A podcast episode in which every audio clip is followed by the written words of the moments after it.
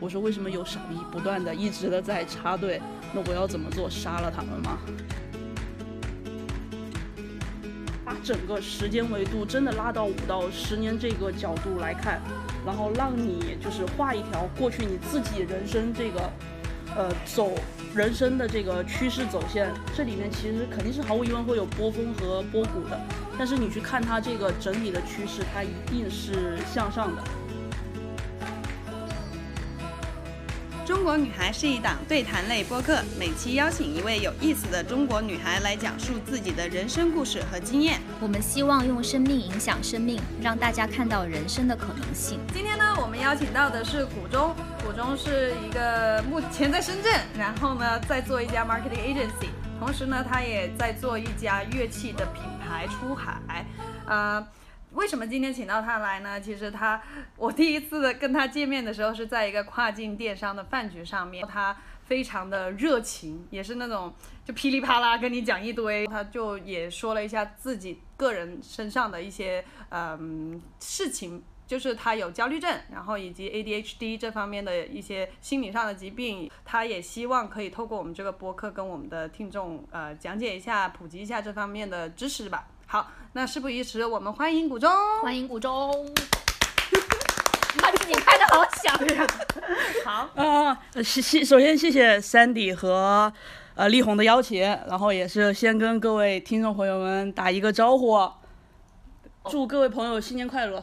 我叫古中。然后我现在是 base 在深圳，然后我现在目前自己和朋友在做一家这个 marketing agency，然后我们主要是帮助一些中国的出海品牌去做一些类似于全案或者是说众筹项目的一些代运营，啊，然后除此之外呢，我其实还在。和一些一些中国的乐器品牌合作，然后帮助他们也是做一些海外的推广。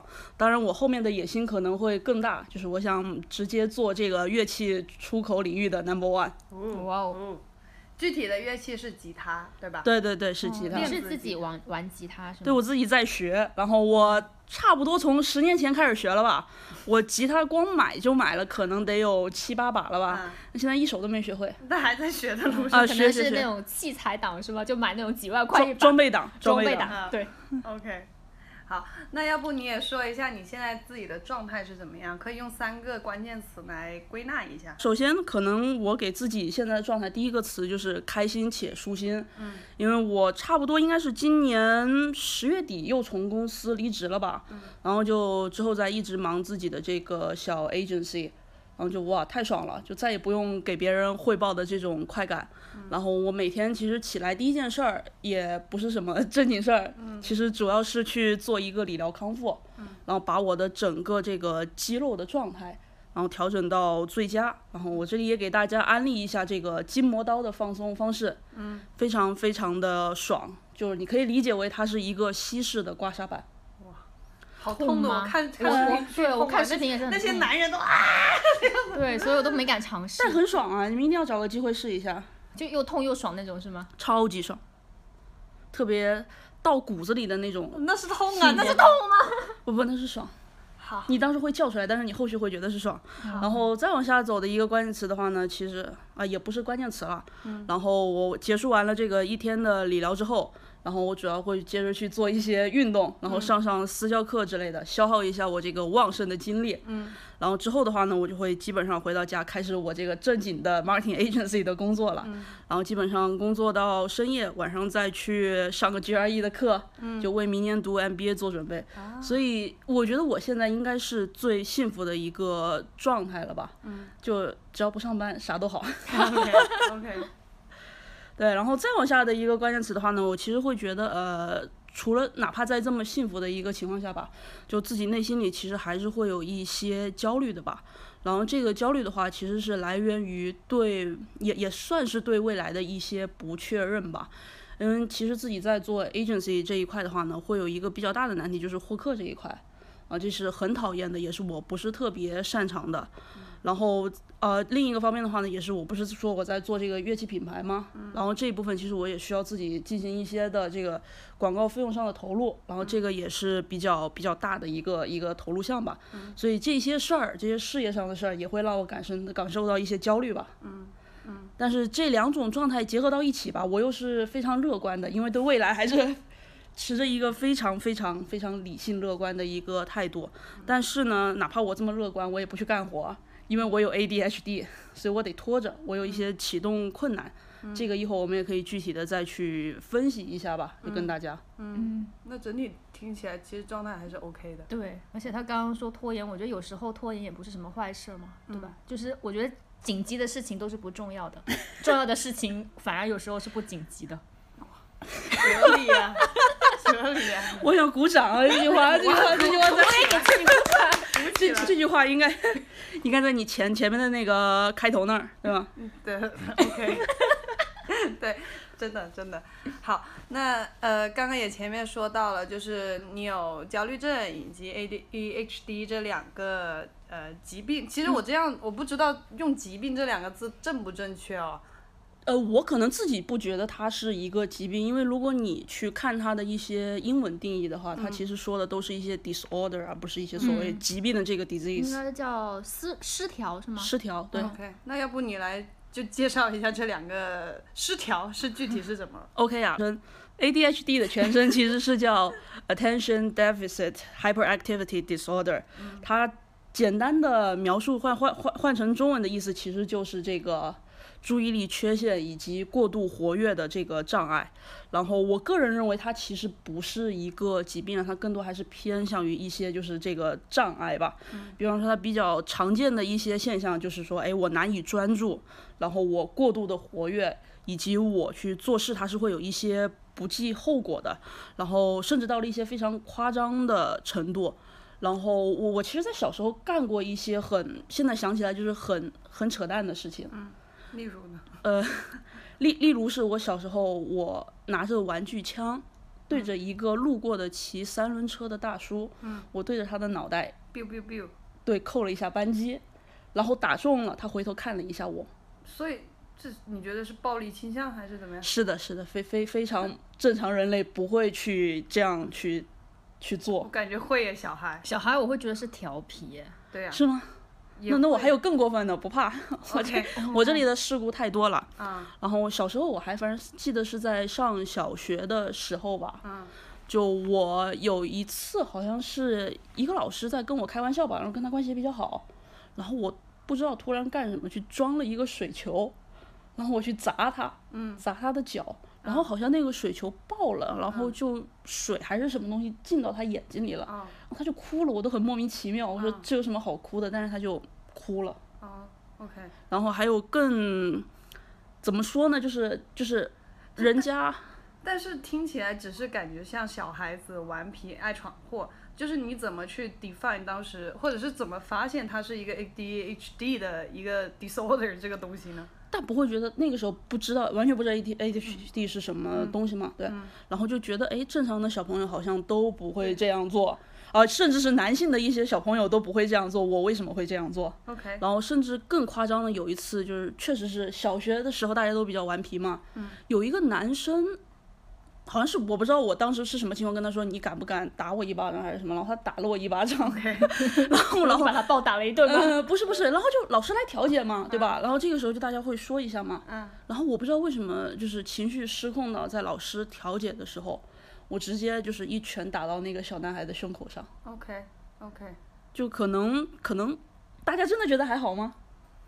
觉得还还 OK，就是当然你一连串的东西。拼接起来的时候会觉得有点哇，这个孩子有点真的不受管教，只会觉得这样子，然后好顽皮。对，会失控吧，失控，然后，然后可能还有的一些就是，比方说或者说过度活跃吧，嗯，然后他可能更多的还体现在，就，都我不知道你们以前上课是不是四十五分钟一节课啊？嗯，差不多。我我感觉我可能到三十分钟的时候就已经不行了，嗯，这个时候我一定要。找一个借口，嗯，各种各样的借口，我得出去溜达一圈，所以我才会觉得心里有一点点舒服。嗯嗯，然后就是怎么去契机，可能去看医生了呀，还是怎么样发现？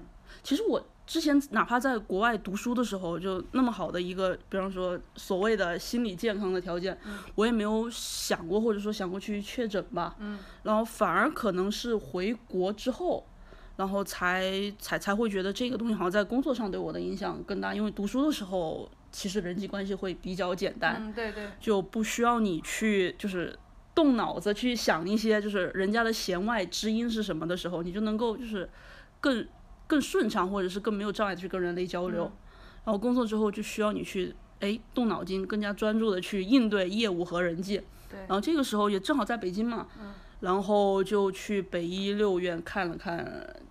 这个我是不是去有成人 HD，、然后做完了一系列的量表，然后还有跟医生聊完了之后，我就确定啊，我确实是有这个成人的 ADHD。明白，因为他说刚刚是专注力失调嘛，然后以及过动。我我其实也因为我说为什么，呃，你只是顽皮，因为我小时候我我是多动，我觉得我是多动，我从小到大都是妈妈说坐不定那种人。所以后面呃，我也想过我会不会有多动症。那一次跟他聊完，我回家还测了，然后呢，测完之后他说你这只是正常人，就是上面那个结果啊。嗯，但 ADHD 确实是一个很普遍的一个状态吧，因为我之前聊过好几个项目，就是做海外的这种 A ADHD 的这种咨询的 APP 嘛，就是你想、你想象它已经能够支撑，就它的这个数量已经能够支撑到一个独立 APP，从问诊到拿药，然后到后续的这个呃就是诊断啊随诊诊断这些都能支撑起好几个 APP，一个商业模式，一个商业模 式了，对，就说明人人数还是多的。嗯对，其实我看过一些研究报告，他提到大概人群里有 ADHD，或者是说 ADHD 的另一种变体，就没有多动的人群，他只是注意力缺陷有问题的这部分人群，我们叫它 ADD 的人群，就基本上可能是占到人口的百分之五左右。嗯好多，嗯，六十亿人口，百分之五那就是数学不好。反正能够支撑起商业模型了。千万级了，千万亿级亿级有的有的。好，那你说到还有第二个呃 disorder 就是焦虑症这一点。那焦虑症，呃，因为我们在呃开这个访谈之前，我们有问过我们听友群的小伙伴们，他们也有讲，就是其实现代人有抑郁啊或者焦虑这种，就焦虑好像是一个就大家很普遍，我感觉很焦虑更普遍。对，但是怎么去 define 也是焦虑症变成一个症了已经。对，就是可能就是排除掉你的这一些焦虑情绪之外，你可能会有一些身体上的一些一些一些症状吧。嗯。比方说你这个心跳过度，甚至是你会有一些，比方说心颤啊，或者手突然抖一下这种情况。然后我自己都会比较特别，然后我在我的经历上其实是暴食，然后当我就是工作压力很大的时候。我会哪怕在不饿的情况下，我也会无意识的，就是就是好像是为了填补内心的空虚一样去、去吃一些或者说吃很多东西吧。然后当年我以为我得的是暴食症，嗯，然后我去医院确诊的时候，哦，人家才告诉我说这是焦虑症，嗯，所以也挺奇妙的一个一个就诊履历吧。然后就是除了我这种比较常见的暴食的表现型之外，就大家还有过一些，比方说一些像贝克汉姆那样的明星，他会有一些，比方说那是 ODD 的那种强迫症，嗯，这个其实也算是焦虑症的一种范畴，嗯，然后还有大家会说的一些什么创伤后的应激的那种症状 PTSD，其实都算是在这个焦虑的范畴之内。那你你这两个病，我可听起来都是其实是你自己去发现，不是你身边的人或者家长这样子发现的，是吗？不是，都是我在在在北京工作的时候就是不去舒服主动的去，对我觉得我需要已经需要有外界的介入，然后来防止我把自己毁掉吧。嗯你说的毁掉是真的是呃，就是焦虑很明显啊，就吃到就是有一点点就是生理有一些不舒服的反应了。嗯。然后 ADHD 的话可能会，我是一个就是很很很很野心很大的人，就他已经影响到我的工作了，所以我会去看病。嗯 ADHD 那个，你前面说到，其实可能小时候就就与生俱来吧，有点像。那焦虑这个，你觉得它是不是有一个 trigger 导致你，就是你经历了什么不好的事情，突然间 trigger 到你好焦虑？好比你刚刚说野心，就你好想赚钱，然后妈呀想不到怎么赚钱，是这样的让让你焦虑，还是什么东西让你焦虑了？哎，我不知道这样的归因准不准确啊？就我当时差不多应该是一九年的时候吧，跟着一个老板一起出来创业。嗯，他自己本身就是一个非常有焦虑症的人，然后我被他，我会觉得我有点被他的情绪影响到了。嗯嗯，就是他会不断的去问你这件事儿怎么办怎么办，然后会把这种压力无形间的又传递给了你。嗯然后当时就很很生气啊，说我怎么知道怎么办？我知道怎么办，还需要你问我吗？我不就解决掉了？那时候你也很年轻嘛，二十五六岁吧。对，也本身也没有太多的社会经验，对还被一个能量比较低的人。对啊，就是很讨厌啊。对，所以你就吃吃太多了，然后你就发现，对，我需要就去去外界介入。对对对，身体已经有反应了，就不只是发胖这一个反应吧。明白，明白。哎，那你刚刚说到就是有了这两个疾病，然后你就去寻求帮助嘛，然后有没有什么就是 tips 也好，或者缓缓解这个事情，有没有一些实操性的人可以做的东西？有的，但但是我还是觉得，就是大家如果真的有一些不舒服吧，嗯，就跟这些生理上的这个痛苦一样，非常建议大家去看医生吧。嗯，然后嗯，我真的是非常建议大家，无论是借钱也好，贷款也罢，或者是去打工也好，就大家真的是就是把钱攒到去这些北上广最好的医院去找最好的专家去帮你做一个确诊。就是在你确诊的过程中，如果有非常好的这一些专家大夫去帮助你的话，我觉得他能够就是给你一定的信心吧。就你可能觉得你很特别，但是人家可能，嗯，见多了，见多了，对啊，你你算啥呀？对啊，我我曾经在北医六院确诊的时候，我就干过非常荒谬的事儿。就我看到我们这个观众朋友里面也有疑问嘛，对，就他当时说的是，就是比方说，假设我有这个焦虑症或者是这个多动，嗯，那我在这个就诊的过程中，是不是就觉得医院的这个节奏很快呀，或者是什么就是很慢啊？这种，就我会就是我会引引发一些情绪上的不快吧。嗯，其实我当时就诊是有这个问题的。我因为自己家里其实就是在医疗体系里面，所以我之前看病的时候，虽然次数也不多啊，但基本上都不太需要去有一个所谓的排队的过程吧。然后我记得我去确诊 ADHD 的时候很痛苦啊，因为当时大夫的号太难抢了，我应该是在门外等了一个多小时还是两个多小时吧，然后还是没有叫到我，然后这期间不断的有人去敲门，有人去插队，我就很很讨厌。然后我就直接冲到了那个分诊台上，问当时的护士，我说为什么有傻逼不断的一直的在插队？那我要怎么做？杀了他们吗？嗯。然后为什么推荐？也是为什么推荐大家去一些这种大医院吧？嗯。这个护士护士阿姨吧，见怪不怪的，先安抚了我的情绪，告诉我啊，我会帮你去解决什么什么，你先冷静下来这里的什么。对，我会觉得这个去大医院就诊，真的是一件就是。让自己解决自己问题的第一步吧，嗯，这种感觉。嗯，它是像一个疗程这样子，还是怎么样的治疗方法？它其实会是有两部分啦。第一部分其实肯定就是你进去之后会有一些简单的问诊，就是为什么你会觉得你自己患有 ADHD 或者是焦虑症或者抑郁症之类的。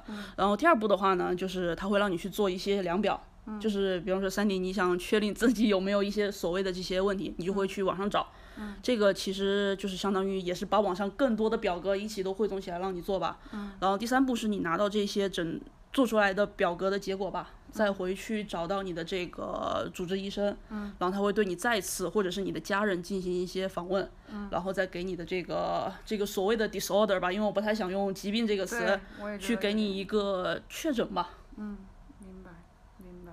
然后这是第一步吧，然后再往下走的话呢，我觉得还是有一些比较。有效的方法啦，然后第一个最好的就是你确诊之后，医生是会给你开药的。嗯，那药物毫无疑问，在我的观念里面依旧是最有效的一个解决方法吧。然后第二步的话呢，就嗯，比方说拿我自己的这个多动症来举例，就我如果当天运动的比较到位的话，就我的精力消耗的差不多了，嗯，那好像也确实情况会好一点。然后第三种的话呢，其实就是大家现在可能听的比较多了，就很多一些什么大佬啊之类，他喜欢做一些冥想，但我会觉得这个对我没有什么用，因为我觉得他给的指令就没有办法让我集中，他会给你一些类似于什么，让你把你的注意力放在你的脑袋上，或者是某一某一个四肢的部位上，然后我就觉得哎放在那好像我感受一下也没有什么，然后他那个时间的 section 又会比较长，然后你会想啊我。抖腿是不是不太好？所以，所以这个所谓的冥想或者 meditation 对我来说是没有什么用的。但我其实也有一些正向的反馈了，就我也认识之前前公司的一个病友小弟弟，人家也做得很好，做得很大，但是人家确实是通过冥想，他他就跟我说他不需要再去吃药了。哦，他所以也是有正向案例的的对对呃，对，他也确确诊过，也跟我一样在北医六院确诊过 ADHD。然后第四种的话呢，是大家现在听的可能比较多的，叫做 CBT 认知行为疗法。嗯，它是会帮助你首先诊断出你有先自己认为有一些什么问题，然后会告诉你一些所谓的呃认知方法论呐、或者是一些小的小的工具、小的方法。然后希望它能够让你把这一些工具和方法融入到自己的生活中去，改善你的状态。然后我当时其实是非常幸运，因为北医六院它好像自己有办一个免费的这个叫做 CBT 的 workshop 吧，然后我去参加了。但是这个很有意思的一个点是，就是老师课上介绍的这些方法，在座所有的病友好像都知道，甚至能讲得更好，但是我们依旧就是知道这么多道理，却依旧就过不好这一生的这种感觉。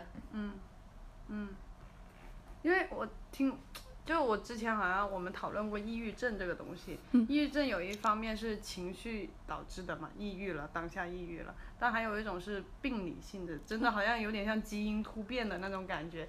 那个张国荣好像说他就是病理性的，就是你控制不了，就你们刚刚一样的，是不是？就是你都懂，叫你做啥我都做了，但是我就是控制不了我自己，是那种感觉吗？是的，是的。就是就是就是好像身体里面有个东西作祟一样，是吗？那种。就很很无助的一种感觉吧。就比方说，你拿焦虑症来举例，你也知道你不饿呀，但是我为什么要吃呢？但是你会 control 自己，我不要吃，会这然后我样，控制不住，嗯你就会去行动去买对我会我会去行动，我会去点外卖。OK，就我如果真的想，比方说不不重复这个循环的话，嗯那可能比较舒服一点的方式就是每天按时的服一到两次药吧。啊嗯，然后我想了解一下，就是整一个这个治疗的过程下来，大概会需要什么量级的花费？其实我会觉得可能就是确诊的花费可能会到三千多人民币左右吧，然后这部分就大家有没有医保其实都无所谓的，嗯，就基本上也没啥能可报销的，可能唯一帮你报销的就是报门诊的那小几十块钱吧。就大家如果真的有一些不适的话，就非常建议就是抢专家号，然后去看就行了。然后后续的药物的话呢，这个可能看各位的疾病的不同去去去决定的吧。然后你像我这边的话呢，可能治疗 ADHD 的药物一瓶是大概三百三百多人民币吧。吃多久？理论上应该是每天吃两次，但是我已经就是拖延到我不太吃它了，OK，所以我家有很多过期的 ADHD 的这个这个所谓的聪明药吧。这个药其实，在海呃就是在国外，或者是说现在一些就是非常担心自己孩子成绩的家长，他为了让他们的孩子能够更加的专注，他就会给他们买这些治疗 H ADHD 所用的这些聪明药，希望帮助他们孩子更好的集中注意力，更好的复习，来拿到更好的成绩。嗯，这是一个小的背景知识。哦，其实我就突然有一个问题跳进我的脑海里，就是说，呃，本来像 ADHD 或者是说焦虑症，是不是它的整一个体系都是海外的就国外的这种呃医疗里面的一些认知，包括它的治疗手段也都是从国外来的，是吗？中国是没有自己的一套东西。中医治不了。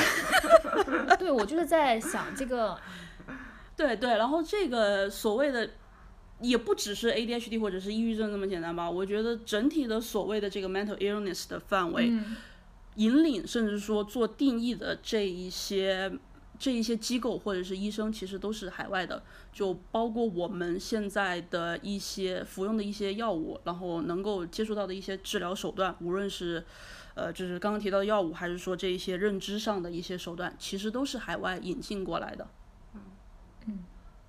对，我也我也觉得这样。对，你刚刚说除了 ADHD 那个 APP，我这两年看的最多那个广告在 YouTube 上面看的最多就是 depression 那种 APP 也是，就帮你对接那些医生、心理医生，就或者是你离个婚、失个恋，他们的广告都是这种失恋，其实很就是我会觉得比较浅的东西，但他们是真的上升到我转介你去看专业的 therapist，他们是这种未必是心理医生，但是这种是治疗程度的 therapist，就是你去聊，他会给你一些 solution，怎么帮助你更开心，不一定吃药，但是帮助你聊。他们好像更关注这个心理健康，心理感受对。对然后咱们国内的话呢，就我我不知道，就是两位的家长啊，但可能我父母或者说呃那边，第一次我跟他们说这个的时候，他们会觉得你可能就是想多了是吗？呃不只是想多了，你可能就是需要减个肥，你可能瘦下来了，你这个 注意专专注意力缺陷，或者说你这个多动的毛病，它就解决掉了。对你你不专心，我打你两下，你专不专心？就是国内家长，我觉得是这样的。然后会让人感觉到最最怎怎么我不知道怎么形容啊，就是最错愕的一点是，就其实我父母都是来自于医疗体系，就是以及已经是专业人士。是的，，已经是非常专业的人士，甚至可能我家里有一些亲人，其实也就是也是饱受所谓的这个 mental illness 的困扰吧，就他们都不觉得这是这是一些就是可以通过药物或者是其他手段改善的一个一个一个一个一一个 illness 吧，或者这样说。就是那个同性恋之前不是有些治疗说拿电去电击他嘛，电击完就好了。之前有传过这种的，我也觉得 crazy，你怎么会电得好一个人的性取向？就也挺奇葩的。不是还有网瘾吗？就电、啊也是电击网瘾，对啊，就很离谱。这这离了大谱。但 但是在在小城市，这还是有市场的。是，对但我刚刚问那个问题，就是因为我之前看很多中医的古书嘛，然后其实里面有很提到很多这种方子，或者是说那种东西是是可以在精神层面很好的调节各种就是各种各样的疾病，它未必可能有一个定义，但是就是它会呃对你精神的一些失调的东西会有一些调整。那我觉得可能就是没有人去把这个东西去体系化啊，怎么样去弄？有所以中医有可能也有吗？有可能吧，因为其实，嗯，咱们这一些所谓的精神疾病，不都是激素水平波动造成的吗？对，因为别中医也其实也很在乎是精神层面的一些调节嘛，是是。也欢迎懂中医的朋友给我们科普一下啊。对，或者我们邀请你上来讲啊。对对对对，好，那呃，再来就是你其实从呃，就主要刚刚听下来是北京的时候，你知道自己身上有这两个困扰，OK，然后大概多久了？到现在到现在应该也有五年多了吧？五年多。我记得上次约你喝咖啡的时候，你说其实你现在就这个东西是不会根治的，是指对，它根治不了。然后可能真的所谓的最有效的方法就是习惯它，然后接纳它，嗯，就凑合着过呗。嗯那你有没有觉得你身边的人有没有给到你支持，或者是你有没有从北京来到深圳，是不是也是因为想换个环境或者怎么样？其实不是哎，然后我会觉得，可能在当下的大环境下吧，就是你想找到所谓的支持，或者说无论是来自于就是父母这边，或者是亲朋好友这边，就可能都会比较弱吧。然后更多的还是靠你自己吧。但是也可能是我自己不那么喜欢去社交造造成的。那你呃，你有没有就是你刚刚说身边还有也有一些遇到同样也有 ADHD 的人，你你们有没有就是你们有没有一个群体这种会互相 support 大家？你刚刚说朋友之间没有 support 嘛，但是病友之间会 support，或许叫病友又好奇怪哦。或许互联网上有吧，但我完全没有就是加入到这些所谓的社群里面吧，因为我觉得它不是个那么大的事儿吧，嗯，就是我自己学会怎么样跟他去共处就好了。嗯你有没有觉得，其实他虽然他刚刚说他身上还是有这两个障碍的，但是他他还是很正面的，整体来说理性且乐观，以前 理性且乐观。对啊，所以我觉得你好像并没有太受困，是吧？呃，或或许现阶段的我不受困吧，应该这么说。嗯，应该是说现阶段的你感觉是跟这个有点抽离开来对的对的感觉。因为最近太舒服了，怎怎么个太舒服？就很安逸嘛，就没有那么多事儿。因为你可能自己出来做 agency 之后，它确实不稳定是不稳定，跟上班上班相比，嗯，但是还是就是能够自己做做的决定更多吧，嗯，就少了非常多的内耗。嗯内耗这个点，对，其实大部分人不开心都是内耗。对，然后我前段时间其实是有一些呃一些一些所谓的想法的，就是说为什么大家会不开心吧，特别是职场人，我觉得两个点吧，因为他们更多的是作为一个消耗者吧，然后这一些消耗是，比方说在公司内部，他们需要消耗这一些领导啊或者同事的一些情绪吧，然后你打开抖音。自己给抖音做广告了。然后你打开一些短视频平台，嗯然后你就会发现，哎，你好像又在消耗，一个是一方面消耗自己的时间吧，然后第第二方面是它很容易让你感受到一些就是同龄人所谓的这个 peer pressure 吧，对，就这些事儿，就当你作为一个就是 consumer，就是这种无论是精神上的还是内容上的这个 consumer，你都会不开心。那解决的方式是什么呢？就是做一个创造者。嗯，然后这个创造者可能是指无论是一个生意也好，还是说你自己去做一些这种所谓的短视频、小视频的博主也好，嗯，就它都会让你抽离出来吧。然后这是我这段时间感触的比较深的一个地方。嗯你刚刚提到消耗那个点，而且我觉得现在人消耗完他没有补充能量，就好比无论你是跟朋友聊获取正能量也好，或者是你去做做运动，其实这种都是什么呃之前那个。咱们的巴黎宝妈不说过，对对对，她她不是说过吗？就是你运动的过程当中，其实你会产生一些呃，是吧？多巴胺吗？多巴胺吗还有内啡肽吗对内内啡肽肽那个对忍痛应该的那个是内啡肽对，那些也有。其实，总之它会 generate 一些东西出来，就是现代人就一直耗没有补充的那个东西，嗯对，所以大家可以补补啊，多听听我们的播客。补补。好，那 mental illness 这一个部分，你会不会还有一些小，就是想补充给大家知道的一些点？就是想告诉大家，就你不孤独吧，然后这也不是什么大事儿，就真的是像我一样想开点，然后该干嘛干嘛。嗯 OK，好，那我们接下来也聊聊你现在做的事情吧。之前我记得他还跟我说过，他在美国念的书嘛，然后竟然留下做的工作是在工厂，美国的工厂工作，哇哦！所以我觉得好神奇。是的，是的。然后我小的时候因为喜欢看 F 1赛车，然后我其实当时是有一个造赛车的梦想的。然后我一开始我爸给我选的专业其实是化学工程，嗯，然后我自己悄咪咪的把这个专业改成了机械工程，因为它能够去造赛车。但后来发现我还是太幼稚了吧，就学机械跟造赛车是两码事儿。然后可能你作为一个这个所谓的外国人，对你来说最好的归宿其实就是找一个工厂上班。然后我当时也非常的幸运吧，就是我在大学的两段实习其实都是在，呃，美国一些比较不错的工厂吧。嗯。然后比方说大家国内应该很熟悉的拜耳。嗯。然后我当时在拜耳其实就是终于体会到了为什么大家那么向往发达国家吧。就我当时作为一个实习生的这个时薪，都会比我现在不算加班的这个时薪高上很多很多。然后第二个点是，就真的是下了班就是下了班了，嗯真的很开。很开。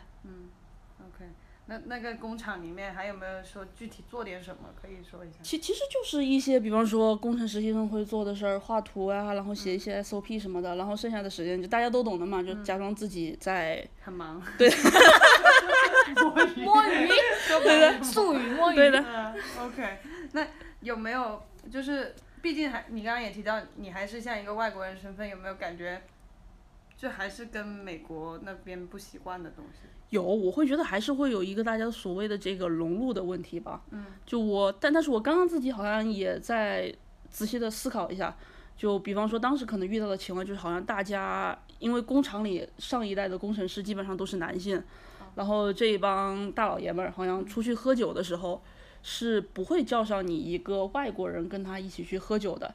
但是刚刚我好像又想了一下，当时我好像没有满二十一岁，所以不叫我也是正常的。对，美国合法年龄喝酒是二十一岁叫，上你，他们就可能是叫什么不非呃违法了。违法。对，是的是的。OK，那你上次还跟我说到你还经历了你们工厂爆炸呀，可以说说吗？可以说呀，然后这应该是在我大学毕业前的一年，然后我们当时是在一家啊，我都把它报出来，无所谓了，大家可以去查，反正也有上了新闻，哦就是一家法国的能源制造企业吧，叫 Veolia，、然后在 Veolia 当时做这个工程实习生的时候，就刚入职不到两个月吧，嗯，啊，没有没有两个月，应该是刚入职不到几个礼拜的时候吧，嗯，准确一点。然后这个工厂就发生了一个涡轮，不知道是一些泄压还是什么的故障，就直接发生了爆炸。然后当时我也是觉得很很很吓人吧。然后后面更吓人的是什么？是因为当时这一家呃企业的是一个透明的采光，它是用玻璃采光的。然后这一家公司恰巧就在这次爆炸前的几个礼拜，也是几个礼拜，把这个玻璃换成了防爆炸的玻璃。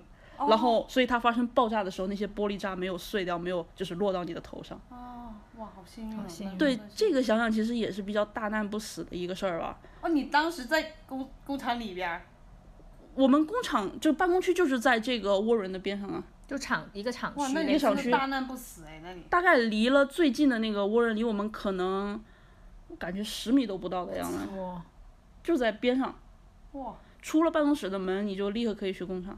哇，那你算是第一次经历生死哎，算是吗？呃，也不算，我在美国还有被人嗯、拿着枪抢劫的经历反正我该经历的都经经历过了，对，这算是我第二次经历吧。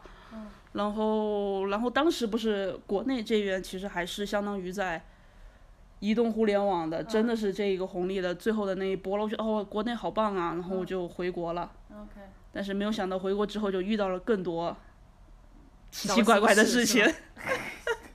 那好，那你说说呗，回来了你你开始做点什么？回来我其实第一份工作做的也挺诡异的，你看我是学工程的，嗯，但我第一份工作其实是去爱奇艺做了一个综艺节目，跨度好大呀，这是是那个综艺节目。他现在有点偏编导的那种风格，哦，对对对对对，难道是做一个关于工程师的节目？呃，类似类似，当时是在做一个机器人打架的节目，哦，怪然后郑爽我那个吗呃，郑爽那个是优酷的，？OK，所以你看为什么就是我后面离职，确实节目也没做好。哦，做 节目做黄了。对，然后然后因为当时是因为正好是做一机器人节目，然后我本科又是学工程的，然后我们有一些国外的选手就把我招进去了。嗯，对，然后做了一段时间之后，就是你你们也刚刚都听到了，节目是没有做好的，然后也算是第一次经历办公室政治吧，然后待了一段时间吧，然后又会觉得好委屈啊，为什么所有的人都升职了，就我被压着，嗯，然后非常的生气，嗯，然后又很不理智的就是辞职了，嗯，然后之后做的事儿其实就跟现在比较相关了，就是做跨境电商这一块的事儿，也是跨度的哦。嗯，还好还好了，嗯因为当时是还是有一个所谓的语言背景，语言上的一些优势吧，然后就去了一家这个代理的 agency，就是从这个网红营销开始做，最后做到投放，然后再是出来跟朋友一起创业，然后又是起起伏伏的几段打工历程，然后最后又自己出来做 agency 了。你其实每一段其实也没有待太长时间，对吧？对的，我觉得这也是我比较大的一个问题吧。就我不知道这个是不是 ADHD 造成的啊，就是我的这个注意力的一些缺陷。就我做一段时间，可能快到两年的时候吧，我就会感到厌倦。就无论是主动的也好，还是被动的也好，就我都会离开。嗯嗯但是我觉得也 OK，人生反正推着往前走呗。对，那你现在自己做的这个事情能讲一下吗？对，然后我现在除了就是刚刚已经跟大家广告过的这个代运营业务之外，我其实还有非常多的精力是放在这个乐器品牌的的的推广和建设上的吧。然后为什么选择乐器这个行业呢？是因为大家可能看着它，或者是应该怎么说呢？就看着很卷，很多品牌是吗？也不是，就乐器品牌，就大家可能会比较容易忽略吧。就是可能从受众的角度上来说，可能比较知名的只有雅马哈，其他呃，就是你你要说是这种综合型的乐器，比较难讲出来名字。是的如果你不是玩乐器的人的话，是的，一个是它的这个这个叫什么领域吗？比较比较窄，窄嗯然后大家可能对于乐器的认知就更多还是在钢琴上，然后对比方说类似于吉他这种偏小众一点的乐器认知是很好的。就吉他在这个销售上看的话，就去年整体的这个销售数据大概也是有百亿美金的这样的一个规模吧。然后这个领域它是什么好在哪儿？就是它的这个头部效应其实是不那么明显的。就除了刚刚力宏提到的雅马哈之外，就没事。对对，然后我们还可能还比较大家了解比较多的三个品牌，就是刚刚呃丽红也提到的 Gibson，芬达，然后芬达也是一个，然后马丁，然后比方说像泰勒这种，然后可能就是它可能前三的头部聚集度就是百分之十左右，对，就相当于它的这些头部品牌活的也都一般，说实话。是的，那就说明还是有机会的嘛。嗯。然后所以我就还是想来就是结合自己的兴趣爱好看一看这个行业。然后为什么在这个时间点做呢？其实像这个我们传统的燃油车转到这个电动车上一样，就是现在你看吉他这个乐器的话，它其实也是慢慢的开始这个智能化的趋势了。然后它智能化的趋势是表现在哪方面呢？一方面是新的材料，就大家了解过的一些，比方说像碳纤维，然后像这个竹子，都用来替代传统的这个慢慢的就是消耗殆尽的一些比较名贵的木头来去做乐器。然后这是我们中国吉他品牌就是就是弯道超车的一个一个机会吧。嗯。然后第二点的话，它这个智能化其实是体现在它把之前很多的一些，比方说效果器啊、一些音响，就是都集合到了这个吉他自身的这个琴体之中。嗯。然后让它的这个可玩性，然后甚至是就是初学者入门的一些门槛都相应的降低。嗯。然后这个趋势我觉得也是不错的，就值得。跟着中国乐器就是智能厂商这一波这个智能化的风口，跟他们一起走一走。嗯，你现在是有自己的产品出来了吗？没有，现在其实更多的还是在偏一些就是经销的模式。嗯，就是我人有个吉他工厂。哦。对，就是我们签一些类似于独家这种，然后去只让我们做海外的一个销售。然后可能再往下走的话呢，就为什么这么坚定的做这件事儿？是我其实是在餐饮行业里得到了一些启发吧。跨度这么大又，跨界学习，果然很跳跃他的思维。对对，其实餐饮行业里就是非常大家会投，就是投一个品牌的时候会看一个事儿，就是你这个品牌的单店模型有没有就是跑通。你跑通了之后的话，就是有一些无论是金钱上的还是能力上的一些。一些投入，你就能迅速的进行一个复制。然后我之所以这次找这一位靠谱的合伙人跟他签独家，也是希望我先在，比方说在原生吉他上，去把这个模型跑通，然后后面我慢慢的把它复制到这一些电吉他呀、古典吉他，然后最后甚至是整个弦乐我都可以去扩展。哎，我觉得这事儿很就是很值得去做。嗯嗯。而且他上次也说了他。已经收到 to B 的订单了，就他在一些问询对，然后然后后面也是哎，对这个其实也是我之前没想到的一点，就我之前一直是想说我把重心放在 C 端上，因为这是我自己比较做 agency 的时候比较擅长的事儿。哦，现在想一下，哎，我是不是应该就是把精力放到 B 端上，因为好像这样更舒服一些。对啊，他一跟你合作，然后就长期返单，多快乐。是的，拿几百只很爽。对啊，这个是早期很很好的一个方式。是的，是的，也也算是让我就是跨出了自己营销上的一些不足吧，因为之前一直都在做 C 端的一些营销。嗯，刚刚 Sandy 讲到那个说他思维跳跃这个，我就突然看到我们想到我们听众其实有问过问到一个问题。就是说，这些精神失调是不是也能带来一些你意想不到的一些好处？其实患有这些所谓的这些精神上失调的一些问题吧，我觉得它首先还是弊端会大于利端多一些的吧。就它无论是对你自己本身的一些情绪消耗，以及你对外界一些做出的一些反馈吧，其实都会受到这些所谓的失调的影响。但是它的好处也是绝对有的，然后我自己这么多年观察下来，其实是会有两点。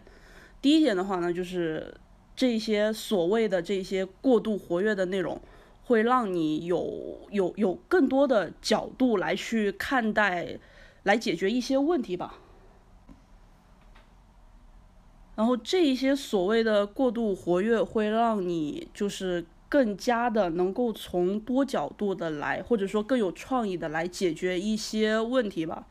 就比方说像我自己是做过一些偏综艺类的节目，那我再把这些技能迁移到广告投放这个领域，那么我相较于我的竞品会有一个非常大的优势，其实就是我知道怎么样去做出吸引听众，或者说吸引观众的内容吧。然后这一个点的话呢，是能够显著的提供提高我的工作效率吧。然后也能够让我，比方说在一些初创企业，能够带领团队去做出一些破局吧。然后第二个点的话呢，我觉得会就是这些所谓的 ADHD 啊，或者是一些所谓的一些特征，会让你能够语速非常的快。然后当你问及到我专业领域一些问题的时候，我能够就是不花任何时间反应，直接给出你一个非常呃完美的，或者说趋向于完美的一些解答吧。这个会让你看起来非常的聪明以及专业。嗯，这个在做 agency 这方面还是帮助挺大的。给他这么一说，我怎么觉得我也要去看一下我有没有 ADHD？因为我就是属于那种，其实我我虽然讲的不多，但我脑子里想转的很很快对转得不对很快，对，对，但是我很很很很多人会说我语速很快，但其实我脑子想的更快。嗯，我是以检查一下我把那个 医生的方式推荐。我应该没有了，因为我我外就是我不我从小到大没有说多动那种，对，但我确实是呃思维很快的但你。还是很能专注的一个人。呃，我很我能专注，我能专注，我只是会自己想很多，对跳嘛。跳跳跳，嗯，就你刚刚开头也说过，就是你平时就是呃听我们播客，你都会加倍数吗？你说快的那个点，你是不是对任何东西其实都很没有耐心？是的，我特别的没有耐心，就基本上中文的播客我会到能到两点五倍左右，我听得了吗？还能听得清楚吗？听得清楚的，听得清楚的。然后英文的话就是一点五倍左右，一点五。看有一些讲话慢的一些 You YouTuber，我可能会调到二。哇，还有什么体验是你这个就是很焦躁的，会很快的？还有，但你走路很慢呢，刚刚。我就是有点超重。嗯哎，但是那你看到那种做事儿很慢、讲话很慢的人，啊你会烦躁吗？如果他言之有点，我不会；如果他对业务完全不了解，且一直在那儿，就是为了延续这个话题而延续话题，我会焦躁不安。嗯，我很想嗯嗯，动手。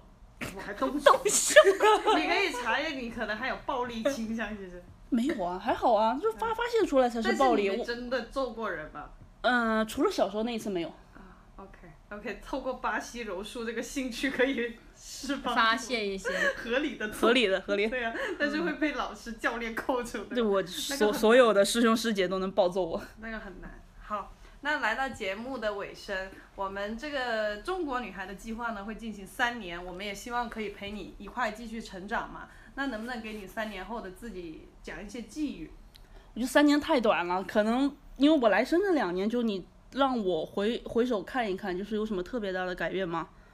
或许有，但其实不大。然后可能比方说，因为大家今年正好都是三十岁，嗯然后可能比方说想用五年来看一看，这个拉到这个时间长度的话，我希望我已经挣够了该挣的，就开始开始生养这个孩子了，这是我比较比较想做的一个事儿。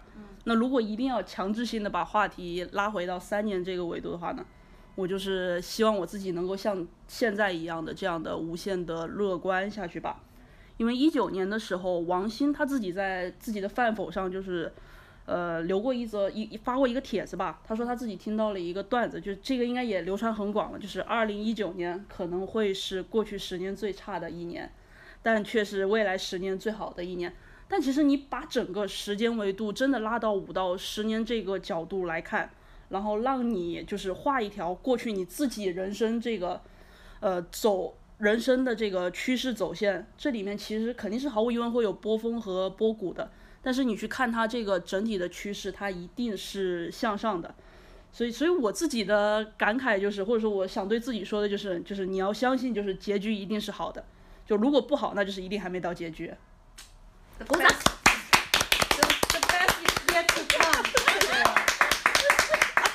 真的，因为坦白说，一开始他跟我说讲 mental illness 这一集，我担心紧张是吗？我担心太沉重，哦，就觉得是一个好，就把大家的情绪往下拽的那种感觉对，就是？哦，你生病了，你好可怜哦，我要我要怎么就不是那种，就是我要怎么帮你啊，我要怎么就是那种感觉，就但是很快乐他这个人，而且呃跟听众讲，其实我们这个播客中间终止了好几次，都是因为他笑的太开心了，对对，所以就是谷中，其实他真的是一个很快乐的人。我觉得他贯彻了他自己前面说的理性且乐观。我觉得他不是盲目的在就是傻嗨那种，他是他是真的知道，他像他前面说的，他接受这个事情，而且他知道不能就这个东西反正也治不好嘛，就对吧？那就就凑合着过呗。对对就好。就接纳了自己。你还有话要跟我们听众说吗？就是呃，我可能想告诉他，就是哎，不是什么大事儿，就是记得联系我。然后就是各位，如果真的也有什么，就是有的时候觉得熬不下去了，就是也可以联系我，把我当一个树洞。我可能不会回，但是我会看。然后也希望你知道你自己并不孤独啊。五中四点钟睡，然后营业时间可以去到很晚。对，也可以在我们的播客的评论区留言，然后我们到时候把古筝拉上来，强制他回答。谢谢。谢谢。